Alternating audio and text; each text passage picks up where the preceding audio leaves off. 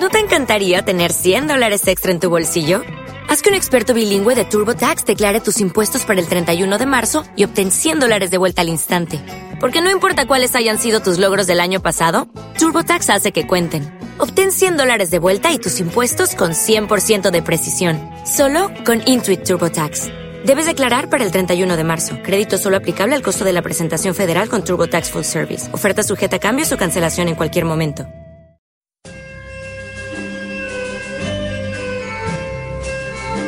De 8 a 10 y media de la mañana, Libertad Constituyente.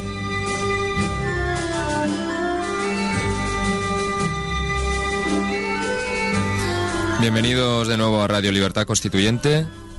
Comienza aquí el debate político que como todos los martes, bajo el lema separar los dos poderes políticos.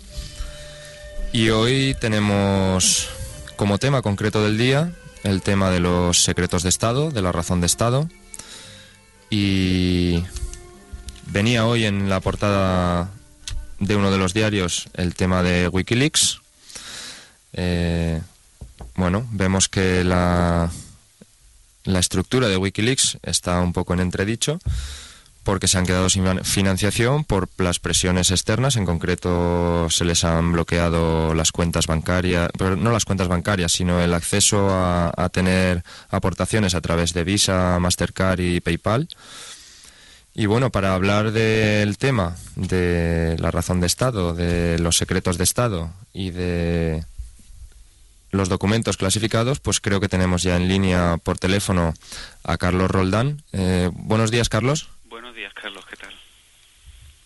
Bueno, pues mmm, nada, creo que podremos sacar jugo de este tema hoy para ver la importancia que tiene la separación de poderes en el tema de la publicación o, o, el conocimiento por parte de los ciudadanos de información que ahora mismo está reservada al Estado. Y bueno, ahora intervenimos, Carlos, y tengo que presentar, porque está conmigo aquí en el estudio, el periodista y fundador de la plataforma Stop Secrets, eh, Rafael Palacios. Buenos días, Rafael. Hola, buenos días, Carlos. Un placer estar aquí. Bueno, pues yo a mí me gustaría empezar quizá con una intervención de Carlos Roldán telefónicamente para que comprendiéramos todos cuál es la importancia de que mmm, la razón de Estado o el secreto de Estado da una posibilidad a los estados de imponer su fuerza sin necesidad de tener que aportar ningún argumento a, lo, a los ciudadanos y que eso puede ser una fuerza, pues, ¿cómo decirlo? Mm, la fuerza dirigente de los actuales estados o partidocracias. Carlos, ¿cómo orientamos esto? Sí, bueno, eh, la expresión razón de Estado es una expresión que aparece en el Renacimiento florentino, es acuñada por, por Nicolás Maquiavelo y hace referencia a una serie de medidas, eh, en teoría excepcionales, que ejerce un gobernante eh, donde, bueno, mm, son medidas donde hay una dudosa ética o directamente son abiertamente tiránicas. ¿no? Eh, en este sentido, yo, hago, yo vinculo la existencia de la razón de Estado a la existencia de un, de un régimen sin democracia. Esto tiene que ser necesariamente así porque en un régimen donde podemos elegir a los representantes y donde pudiéramos elegir al gobierno, la razón de Estado no tendría ninguna, con perdón de la, por la por volver a repetir la palabra, no tendría ninguna razón de ser. Desde mi punto de vista, la razón de Estado, las razones ocultas del poder político, siempre va a ser ilegítimo en un, en un Estado democrático. Como no estamos en un Estado democrático, eh, podemos percibir que la razón de Estado sigue campando por sus anchas, sobre todo porque la misma forma del Estado de partidos es la imagen de la misma razón de Estado, nada más y nada menos. Mm, bueno, y referente a la noticia que veíamos hoy de Wikileaks, pues bueno, ¿qué tiene que ver Wikileaks con la razón de Estado? Bueno, pues que Wikileaks quizás sea una, un organismo o algo que ha aparecido precisamente para cubrir allá donde los estados no informan de sus propias razones. ¿Cómo lo ves, Carlos? Efectivamente, el problema que surjan iniciativas como, como Wikileaks tiene que ver eh, por la pugna entre una concepción eh, democrática y, abiertamente opositor a la razón de Estado y la pugna autoritaria de la razón de Estado por prevalecer. Creo que es un signo evidente de la falta de democracia en, en esta sociedad en la que vivimos. Bueno, pues Rafael, por empezar el debate, ¿qué te parece el punto de vista o la perspectiva que nos ofrece Carlos Roldán sobre la razón de Estado? Y tú, como fundador de Stop Secrets, que es precisamente pues algo similar y de hecho apareció antes que Wikileaks. Eh, bueno, coméntanos tu, tu visión del tema de la razón de Estado. Bueno, pues para empezar me parece totalmente sintomático que haya sido Maquiavelo el que haya inventado ese concepto. Creo que después de eso casi podíamos ahorrarnos el resto de la charla porque está prácticamente todo dicho. Sobre Wikileaks, eh, pues eh, yo tengo que discrepar. Eh, precisamente Wikileaks se creó un año después de que un servidor fundara la plataforma planetaria Stop Secrets, que a día de hoy está en veintitantos países, cuyo fin último es pues precisamente acabar con los secretos de Estado. para mí hay podemos abordar el tema de una, mm, de, de una manera teórica y práctica. y lo voy a resumir mm, pues en pocas palabras. Eh, desde el punto de vista teórico, un Estado puede eh, guardar secretos mm, porque sean cosas tan malas que la ciudadanía eh, no deba saberlas. O bien porque sea algo tan bueno que la ciudadanía no deba saberlo. De una u otra manera, pues eh, nos quedamos sin saber esa información que puede cambiar eh, nuestras vidas de una manera u otra. Entonces es cuando pueden venir los ejemplos, sobre todo que vienen de, Estados Unidos, que es, claro, como al llevar más tiempo como democracia, pues también ha desarrollado eh, mejor este concepto y ha previsto también sus cláusulas para que los secretos se desclasifiquen pasado un determinado tiempo. ¿Qué secretos se han eh, desclasificado eh, a lo largo de estos últimos años y que nosotros a través de Internet hemos llegado a, conocer y, y de resultas de ellos cuando ha nacido esta esta plataforma Wikileaks precisamente para esconder, para tapar otras verdades mucho más graves que las que ha contado Wikileaks, que prácticamente son, bueno, pues menudencias que todos conocíamos. Pues, por ejemplo, que en 1972 el Estado norteamericano eh, hizo una prueba con 400 hombres negros eh, para ver, pues para probar una bacteria contra la sífilis. Hace poco ha aparecido también una noticia muy parecida eh, de algo similar en Guatemala, que se utilizaron a indígenas para estas mismas prácticas. Eh, ¿De qué estamos hablando? Pues estamos hablando de guerra biológica. Estamos hablando que las armas que posteriormente se han utilizado pues, eh, en Vietnam o, pues, en la guerra de Irak con el uranio empobrecido, primero se han, se han utilizado con, bueno, con lo que llaman ellos desechos de la sociedad. Eso puede ser pues uno de esos secretos. Eh, pues eh, nos quedamos también pues con las barbaridades que se han hecho con, mendigos. Acordaos del caso aquel del mendigo asesino que apareció, bueno, pues que habían experimentado también con esta gente. Y bueno, pues eh, podríamos citar todos los casos referentes al proyecto MK Ultra de control mental, cómo se ha estado experimentando con soldados con el uso de drogas como el LSD sin contárselo para hacer pruebas acerca de cómo podían reaccionar en caso de que fueran detenidos por una potencia extranjera y las tuvieron que someter a un, a un interrogatorio. Este es el tipo de cosas perversas que los estados no quieren que sepamos y podríamos comentar algunas referidas a España. Y referido a las positivas, a las que nos ocultan, está, por ejemplo, toda la ley, toda, mm, bueno, la serie de ordenanzas que consideran a los métodos de obtener energía de manera ilimitada y de manera autónoma como eh, peligro para la seguridad nacional. Y yo creo que eso es un tema que podría desarrollar mejor el profesor que, yo mismo, porque en la categoría de seguridad nacional eh, se engloba todas aquellas, eh, en este caso, avances científicos que podrían hacer que mm, bueno pues las personas que en realidad detentan el poder del Estado, es decir, de las multinacionales, podrían perder su poder. Y aquí vemos muy claramente cómo podría revolucionar nuestra vida si todos esos inventos que ahora con la recuperación de la figura de Nikola Tesla están saliendo a la luz, pues eh, podrían hacer que nosotros, por ejemplo, nos independizáramos de la gasolina para el coche o, bueno, pues de, de los cables de luz eléctrica para nuestra vivienda. Muy bien, Rafa. Eh, quiero decir, para un primer ataque del tema, el, pues están claros, por ejemplo, esas operaciones mm, de conjunción o de investigación entre los militares y la medicina o las farmacéuticas que necesitaban cobayas humanas y que eso se, se, puede ocultar gracias a que hay una razón de Estado ahí, ¿no? Precisamente la razón de Estado es la razón inconfesable de hacer ese mal a los seres humanos de manera mm. inmoral.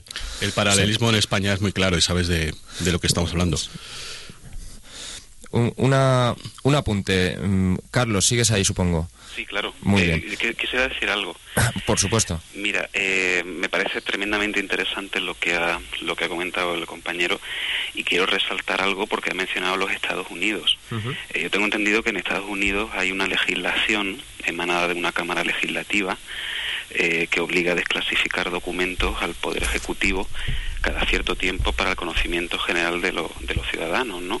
Independientemente de cómo funcione en la práctica eso, quiero resaltar el hecho de que en España eh, eso no existe.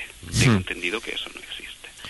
Y digo que quiero resaltarlo porque si nos ha escandalizado eh, esos ejemplos prolijos que ha puesto el, el compañero de debate, eh, la verdad no quiero ni pensar en un Estado donde no hay control de, de los representantes a través del mandato imperativo donde no elegimos al gobierno y donde a la luz del día y con todo tipo de, de libertad eh, se hace y se deshace cualquier cosa, incluyendo imponernos una constitución o cambiar una constitución sin, sin ningún tipo de consulta, sin una ley, porque no puede haber ley que lo regule, porque la Cámara Legislativa no está limitando al Poder Ejecutivo en ningún caso, eh, sin una ley que regule una desclasificación o que regule de la sociedad eh, pasado un cierto tiempo a ese tipo de cosas, no quiero ni pensar el ámbito de impunidad eh, en el que nos, nos podemos estar moviendo. Eh, efectivamente, mira, ahora me viene a la memoria uno de los casos más recientes en los que estamos viendo cómo es la autoridad del Estado la que induce el que sus funcionarios, por ejemplo, tengan que obedecer órdenes sin ningún tipo de razón objetiva en contra de la ley, y es el caso Faisán, por ejemplo. Efectivamente.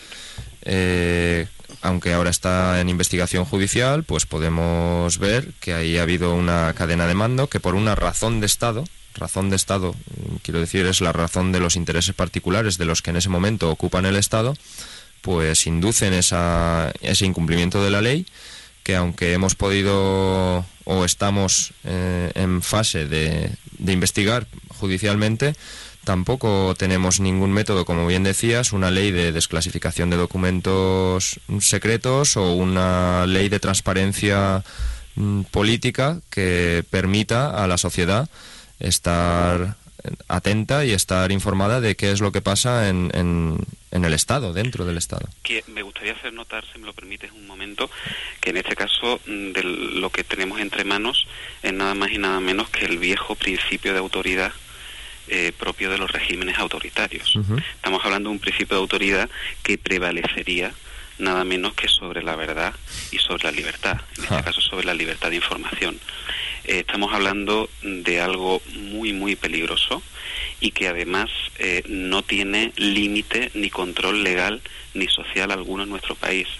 Y esto es importante que la gente lo sepa porque nos estamos moviendo en un ámbito en blanco de la actuación estatal que es claramente antidemocrática, consecuencia también de un régimen antidemocrático, por supuesto.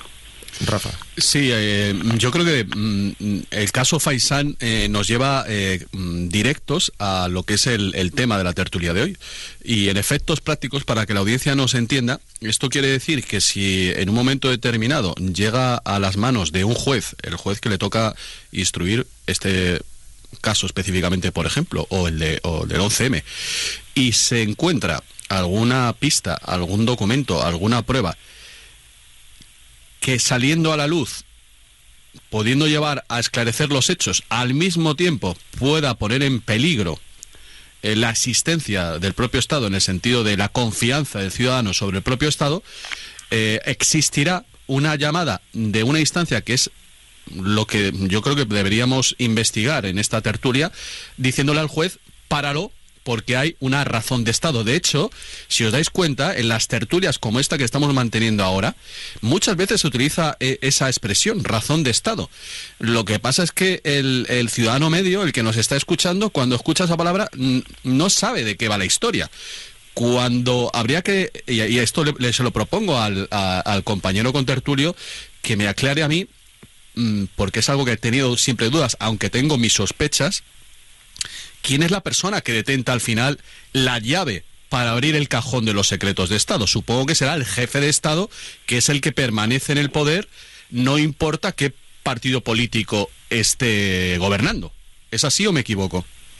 Bien, eh, tratándose de, de un ámbito no regulado, también eh, se produce una consecuencia no regulada. Desde luego el jefe del Estado y desde luego tenemos derecho a pensar, dada cuenta la oligarquía política que está rigiendo nuestro país, que de la misma manera que aquí se ponen de acuerdo cinco o seis jefes de partido para, para mm, dictar lo que tenemos que hacer en nuestras vidas, pues no sería de extrañar que ese ámbito tan turbio como es la razón de Estado, que yo creo que eh, hay que despojarle de todo carácter bien intencionado porque la razón de Estado desde que nació fue y es perversa.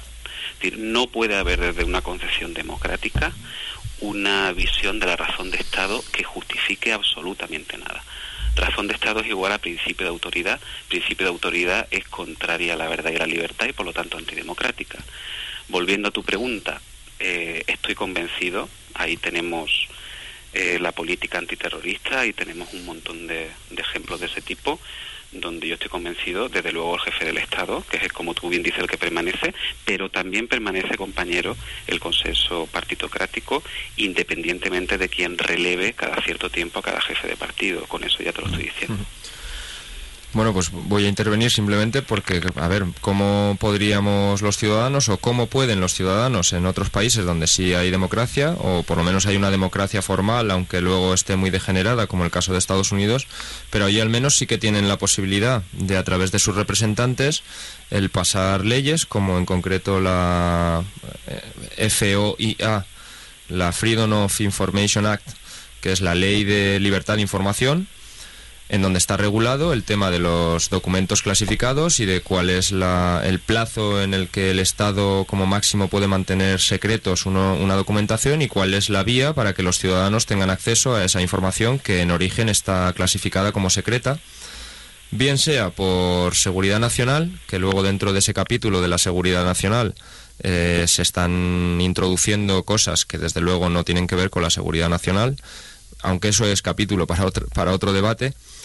Eh, bueno, eh, ¿cómo, simplemente es decir que los ciudadanos, teniendo una verdadera representación, sí que hay métodos para que esa razón de, de Estado o esos secretos de Estado puedan salir a la luz y más concretamente es que en el propio Estado eh, o que al propio Estado se lo pueda controlar desde una institución que no sea estatal o que aunque esté en el Estado esté ocupada por representantes de la sociedad, que eso es sería un poder legislativo verdaderamente representativo de la sociedad que desde luego en España no tenemos. Yo es que, perdona Carlos, pero niego la mayor, o sea, niego que el Estado tenga ningún derecho a mantener secretos para el ciudadano, porque si dice obrar por su bien, ¿por qué nos va a ocultar algo bueno?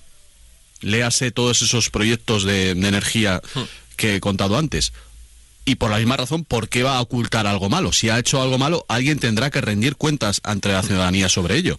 Entonces, bueno, para mí no tiene ningún sentido. Si el Estado está para, para hacer el bien, Ahora, si está para hacer el mal, entonces sí, yo creo que, entonces tiene sentido. Respecto a lo que comentaba sobre Estados Unidos, eh, pues para mí es un parche, porque lo que tienen es una ley de acceso a la información que parece que los documentos se pueden desclasificar o se, tiene la obligación de desclasificarlo pasados 30, 40 años, con lo cual las personas que fueron responsables de esos hechos pues ya están muertos. Por ejemplo, han salido a la luz documentos acerca, bueno, de Edward Hoover, de toda la lucha mm, eh, contra los movimientos subversivos, todo esto del Pro, bueno, pues ya Edgar Hoover se ha, muerto ya hace muchos años y las mm. personas responsables de, todas esas barbaridades ya no están. Entonces, ¿de qué sirve ahora saber que Martin Luther King, por ejemplo, fue asesinado por el, por el propio FBI o, o, Malcolm X? Bueno, pues puede servir para alguien para, bueno, para, para sentirse un poco, eh, bueno, eh, bueno, quizás sirve para, para liberado para mantener a la población por lo menos al tanto de lo que es o de cómo funciona la política estatal. Yo quiero decir algo. Sí, adelante, Carlos, por favor. Eh, bien, eh, eh, básicamente yo a nivel personal estoy de acuerdo con, con lo que acaba de decir el compañero, pero yo creo que, que hay un problema previo. Y el problema previo es que diga lo que diga el compañero o yo, mientras no haya libertad política, Mm. no hay absolutamente nada que hacer. Y el compañero puede decir, entre comillas, misa, porque tiene una libertad individual a expresarse, pero esa libertad individual a expresarse no es nada sin libertad política colectiva. Y como no podemos elegir a los representantes, no podemos elegir al gobierno, no podemos controlar a través del mandato imperativo a los representantes, no podemos promover ni una ley, sea o no parche, como la que hay en Estados Unidos, para desclasificar documentos, ni podemos promover la abolición de la razón de Estado. No podemos hacer absolutamente nada sin libertad política. Podemos cantar a los cuatro vientos como buenamente puede, como hace esta radio, pero hasta que no conquistemos la libertad política y exijamos separación de poderes, eh, yo posiblemente propondría algo en el sentido que está comentando el compañero, de la abolición total de los secretos de Estado y la razón de Estado. Pero ¿qué más da si resulta que no nos empeñamos en eh, dar el primer paso que para cualquier reivindicación, esta y para cualquier otra reivindicación ciudadana, lo primero que tenemos que hacer es conquistar la libertad política. Si me parece muy bien que se critique a la ley de desclasificación de Estados Unidos, evidentemente, pues posiblemente sea un parche. Esa es mi opinión personal. Bien, pero el problema es que no podemos acceder a los representantes para que promuevan esa legislación o para revocarlo si no lo hacen. Entonces, estamos cantando y repiqueteando campanas mientras el poder político actúa con impunidad y sin libertad política ni esta ni cualquier otra reivindicación es posible. Bueno, no sé si Rafa... que- bueno, eh, no, intervengo yo. Eh, era para recordar parte del editorial de hoy, porque a lo mejor da la impresión de que el Estado tiene algún tipo de valor moral intrínseco en cuanto a que el Estado pueda ser bueno o pueda ser malo. Y en el editorial de hoy ya mencionaba unas palabras que yo tomé de, de nuestro compañero Juan Sánchez, un repúblico destacado de, de la, Coruña, en donde ya decía que el Estado mm, tiene una maldición congénita que no puede escapar de, que no puede escapar de ella y es que es tanto el sustento del derecho como la eh, como tiene la tendencia siempre a vulnerarlo. O sea, es tanto la fuente del derecho como la fuerza que tiende siempre a vulnerarlo. Y en esa dualidad es donde o tenemos libertad política para poder controlar el poder, o siempre va a ganar en esa dualidad la vulneración del derecho. Eh, quiero decir, es, es inherente al poder, eso sí que es inherente al poder. Entonces, lo único que nosotros podemos luchar por evitar es la impunidad. O sea, el poder de por sí, esta frase que se dice de que el poder corrompe, bueno, es una fuerza corruptora, está claro, pero lo que corrompe de verdad es la impunidad, el que se salgan con la suya. Entonces ahí es donde quizá tengamos sí mano, como decía Carlos Roldán, sin libertad política, sin ese control del poder, igual no podemos ni siquiera exigir, ¿no? Bueno, yo estoy completamente de acuerdo con lo que ha comentado antes el, compañero y evidentemente todo esto nace de, la propia estructura de- del Estado. Y por algo estamos hablando de este tema, eh, hablando de la separación del Estado. ¿Qué, qué vamos a esperar de cualquier tipo de investigación si los jueces que han de, de decidir la culpabilidad han sido elegidos por los propios partidos políticos? ¿Qué vamos a esperar de la, de la policía, de, bueno, de las buenas intenciones de los agentes que están encargados de, de cada una de las investigaciones, de todas las más mayores barbaridades, desde las redes pedrastas, cualquier tipo de, de información o, o de, de estas lacras que seguimos soportando durante años y años y años, cuando, bueno, cuando se llega a un punto comprometido para el Estado, como ha sido el caso Faisan, al el comisario, o sea, el, el subsecretario de Seguridad que, que, se dedica a, a- torpedear la investigación, le promocionan a, a ministro del Interior, como Antonio Camacho. Entonces, mm, claro, yo si fuera policía, de verdad estaría, eh, bueno, pues absolutamente decepcionado, ¿no? Y- y, bueno, pues se, se les deben quitar las ganas de investigar cuando ven que, que, digamos que el censor es el, que manda. Entonces, bueno, mm, mm, a mí me gustaría saber porque bueno, mm, me parece que, que en, todo este ámbito de la libertad constituyente se tiene un método, ¿no? Para, para, para eh, elegir a los jueces, ¿no? Pero ¿y la policía? ¿Quién se encarga de, dirigir la policía? ¿Son los propios cargos políticos elegidos? Porque, porque es un gran problema al final. Eh, bueno, Carlos, no sé si quieres intervenir como réplica, Rafa. Bueno, más que como réplica, bueno. yo estoy de acuerdo en lo que, en lo que él eh, está planteando. Es decir, em, em, yo creo que el poder corrompe cuando no está cuando no están separados los poderes, el poder corrompe cuando no está controlado y limitado, y el poder potencia cuando hay una correcta separación de poderes y cuando hay una, un control social y un control legal del ejercicio del poder. Esa diferencia entre un poder que potencia y un poder que corrompe, yo creo que está en la estructura democrática del Estado. Eh, tenemos que conseguir la libertad política, tenemos que conseguir que los miembros del cuerpo judicial sean elegidos directamente dentro de los miembros del cuerpo judicial y tenemos que conseguir arrancar la libertad política que tienen secuestrada los jefes de partido. Cualquier reivindicación de cualquier orden pasa necesariamente por la conquista de la libertad de la libertad política. La libertad de información no va a ser real hasta que no conquistemos la libertad política. Bueno, a mí, a mí sí que me gustaría añadir respecto a lo que comentaba Rafa de quién elegiría la policía o quién dirigiría a la policía. Está claro que en un Estado con libertad política el principio de autoridad no sería válido. No sería válido porque habría alguna institución en la que cuando a un agente, por ejemplo, se le ordenara hacer alguna orden ilegal, pues habría un estamento en el que él podría negarse y denunciar a quien le ordena eh, ejecutar una, una orden que es ilegal bueno, eso sería como una institución, digamos, eh, eh, o, una parte del problema. La otra parte del problema es, por ejemplo, en todas las investigaciones judiciales, el contar con una policía verdaderamente leal a lo que sería lo público, quiero decir, eh, cuando las investigaciones de la policía se refieren a cosas que van a afectar a, a todos, pues ahí se, basa, se tiene que basar en el principio de lealtad no en el principio de fidelidad a quien es su jefe, sino en el principio de lealtad al servicio público, al servicio de lo público. Mm. Entonces, no sería más mm, no sería tan importante a lo mejor quién dé la orden, sino de cómo fundamentar esa lealtad al servicio público. Y yo creo que en principio, por ejemplo, las carreras vocacionales como son las de la policía, no creo que nadie entrara en la policía simplemente como un trabajo más, sino que ahí tiene que haber parte de vocación, o por lo menos habiendo ese principio de lealtad y esa meritocracia en la carrera policial, supongo que los mandos policiales acabarían siendo los más leales a lo público, los más leales al trabajo que están realizando. Y bueno, ya una tendencia podemos ver la diferenciación de funcionamiento, por ejemplo, que hay entre la Policía Nacional y la Guardia Civil que aunque los dos son estamentos jerárquicos y jerarquizados, que ambos dependen del Ministerio del Interior, pues mira qué casualidad, por ejemplo en el caso Faisán, fue una investigación de la Guardia Civil la que quedó dentro del cajón de la mesa de Garzón sin continuarse esa investigación que apuntaba a las llamadas telefónicas entre la policía y el ministerio.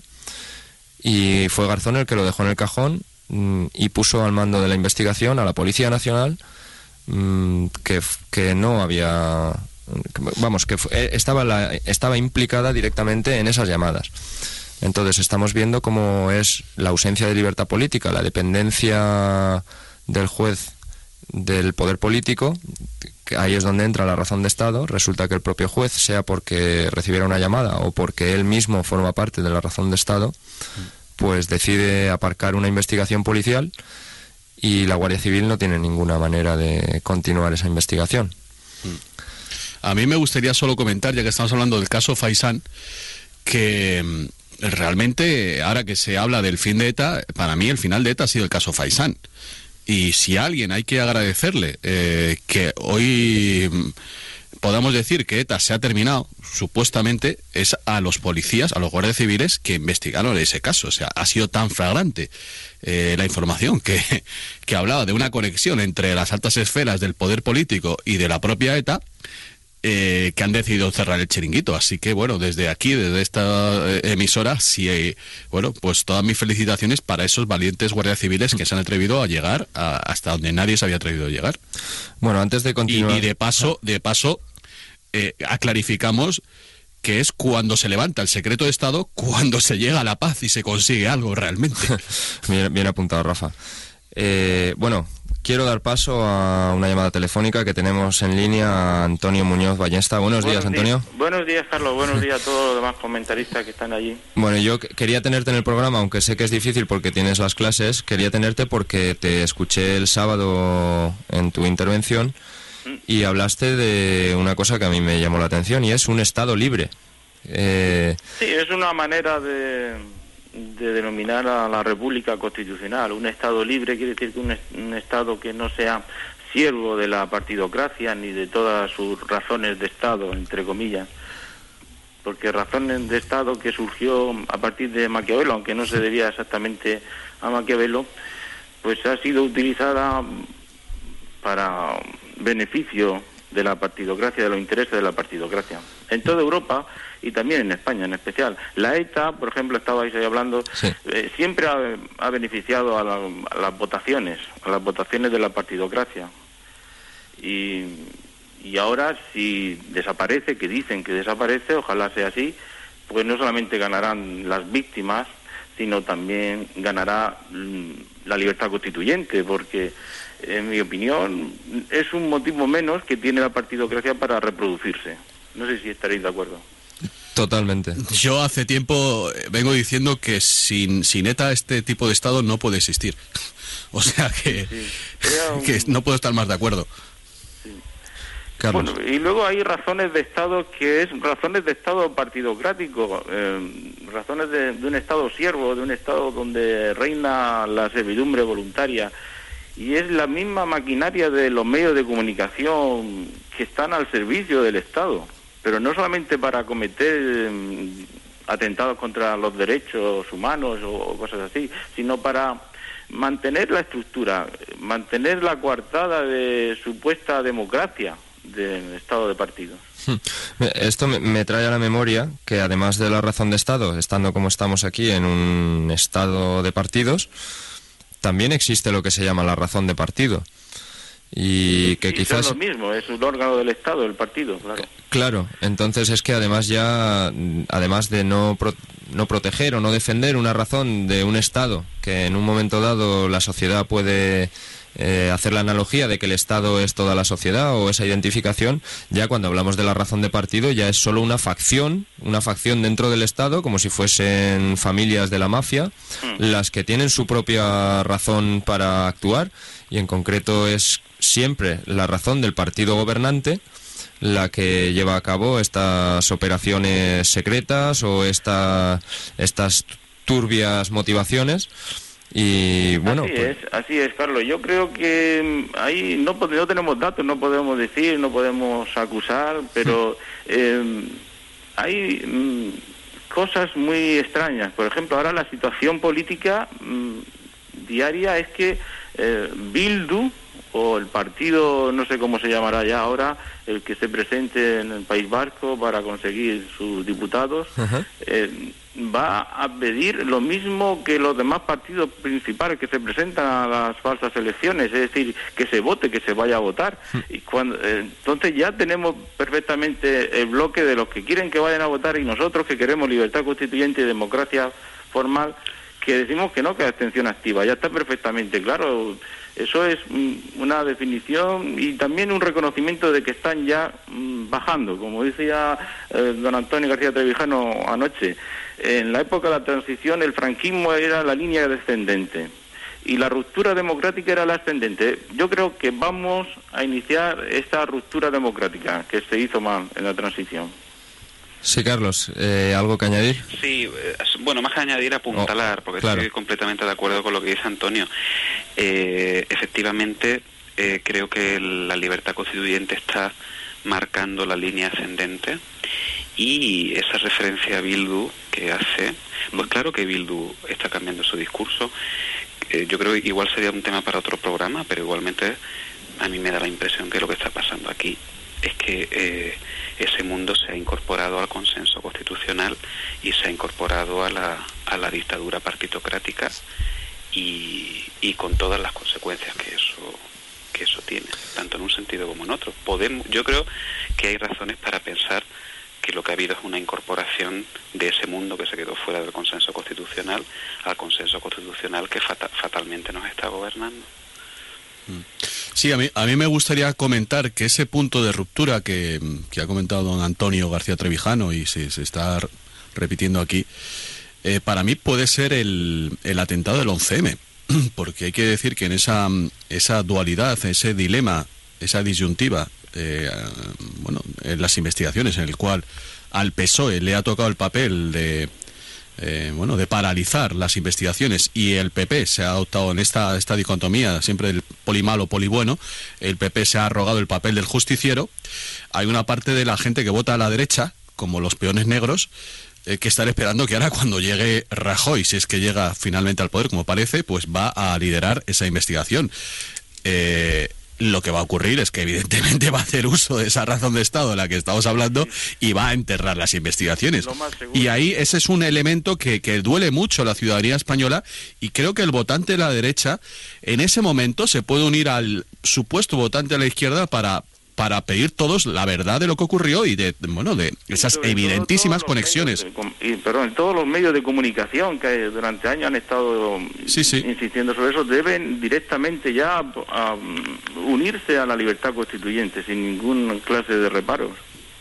Bueno, respecto a este a esto que decíamos sobre las investigaciones del 11M y cuál sería la actitud del PP eh, que con toda probabilidad será el ganador de las elecciones, quiero recordar a, todos los que estamos aquí hablando y a los oyentes que se dio una situación similar eh, cuando Aznar iba a llegar al poder en 1996. En aquel caso era el caso Gal, no era el 11M. Y una de las promesas de Aznar era desclasificar los papeles del CESID que implicaban al gobierno de Felipe González. Y fue llegar al poder y aludir a la razón de Estado para pasar página si no me equivoco, Carlos, lo que hizo fue cambiar las siglas por las del CNI. Algo debió cambiar en la ley. Eh, ese fue el cambio que hizo, le cambió el nombre a los servicios secretos, le puso CNI y de esa manera supongo que, bueno, algo haría para, para, para pues aparentar que había hecho algo, lo, desconozco, pero lo que estaba claro es que aquellos papeles... fue por aquella época que se cambiaron las siglas del, del. Pues sí, eh, por aquellos papeles el caso es que no salieron a la luz pública, no se pudo acusar o no se pudo incidir en las investigaciones de aquel caso GAL. Y bueno, con esto del 11M, a ver si es verdad que los peones negros y que la gente de la izquierda, que también estará en contra del PP, se unen a esta fuerza de la libertad constituyente para que podamos conquistar de una vez la libertad política en España. Claro, que la razón de Estado ya también lo han falseado, es razón de Estado de partido, o sea, es algo muy maquiavélico en el peor sentido de la palabra. Es que no es para razón de Estado para expropiar terreno y hacer un embalse que beneficie a la comunidad, a una comunidad, no es eso, es, es hacer todo lo que se pueda saltándose de todo principio legal, constitucional o incluso moral, para mantener el poder, repartirse el poder del Estado. Eh, es algo realmente diabólico. Yo creo que está apareciendo el nombre de Maquiavelo todo el rato durante la, la conversación y es que eh, me parece que es que vivimos en un estado eh, maquiavélico, es que Maquiavelo es el que el que está gobernando en realmente. un sentido perverso de Maquiavelo, porque Maquiavelo, en mi opinión, era realmente un humanista y si fuese realmente maquiavélico no hubiera publicado El Príncipe. Efectivamente, si me permití, puesto que yo he, hecho aparecer al pobre Maquiavelo por aquí, mm. eh, quiero apuntalar lo que dice el, el compañero Antonio. Efectivamente, Maquiavelo fue lo que hizo fue dotarnos de una herramienta lingüística para nombrar una serie de fenómenos que ya realmente existían. Sí, el estatus. Efectivamente. Y lo que hizo fue ilustrarnos sobre una serie de prácticas, como puede ser precisamente la razón de Estado, que existía antes de que acuñara el término y gracias a él podemos estar hablando en, en esos términos. Yo quiero incidir sobre el hecho de que estamos eh, viendo cómo han actuado los partidos que han ido llegando al gobierno y cómo somos capaces de predecir lo que va a hacer el siguiente, lo cual demuestra que se trata de un, de un régimen basado en el consenso de partidos con una actuación uniforme, por ejemplo, con respecto a este tema. Sí, basado en la alternativa, muy típico español. En la alternativa en el poder, ahora cada cuatro años tú, cada cuatro años yo, y si te pasas cuatro años ya se formará, la vamos a formar. Yo más que alternativa diría la alternancia, porque la, alternativa sería algo diferente, la alternancia es que se van turnando.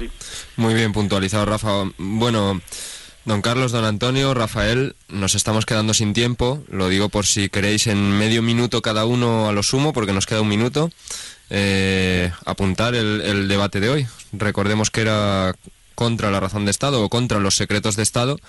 Y para eso la conclusión yo creo que es que tenemos que cambiar la naturaleza del poder y eso solo es posible con esa ruptura democrática y que necesitamos la libertad constituyente los españoles. Bueno, pues yo me apropio de un, el, el título de un programa de Mercedes Milá que decía queremos saber. Simplemente es, es eso. O sea, el- la ciudadanía quiere, tiene derecho a saber y a que no se le oculte nada. Yo por mi parte eh, tenemos que conquistar la libertad política para acabar con la razón de Estado. Sí, muy bien, yo en esa misma línea insisto, un Estado libre, legítimo, eh, podría tener razones de Estado para mantenerse, pero eh, la razón de Estado no puede ser diabólica en manos de un Estado de partido, donde no hay democracia formal. Bueno, pues nada, muchas gracias. Eh, gracias por estar telefónicamente, Carlos. Gracias, Antonio. Y gracias, Rafael Palacios. Espero que estemos en contacto para que puedas venir de nuevo al estudio o puedas incluso participar telefónicamente como la semana pasada para hacernos una crónica. Y bueno, quiero despedir desde aquí a los oyentes de Libertad Constituyente en este debate político hasta mañana, que será instruir en lugar de educar. Y ahora les dejo paso con el debate de economía y Juan Carlos Barba, que ya está aquí para prepararlo todo. Un saludo. Escuche también Libertad Constituyente en www.diariorc.com o en www.radiolibertad.com.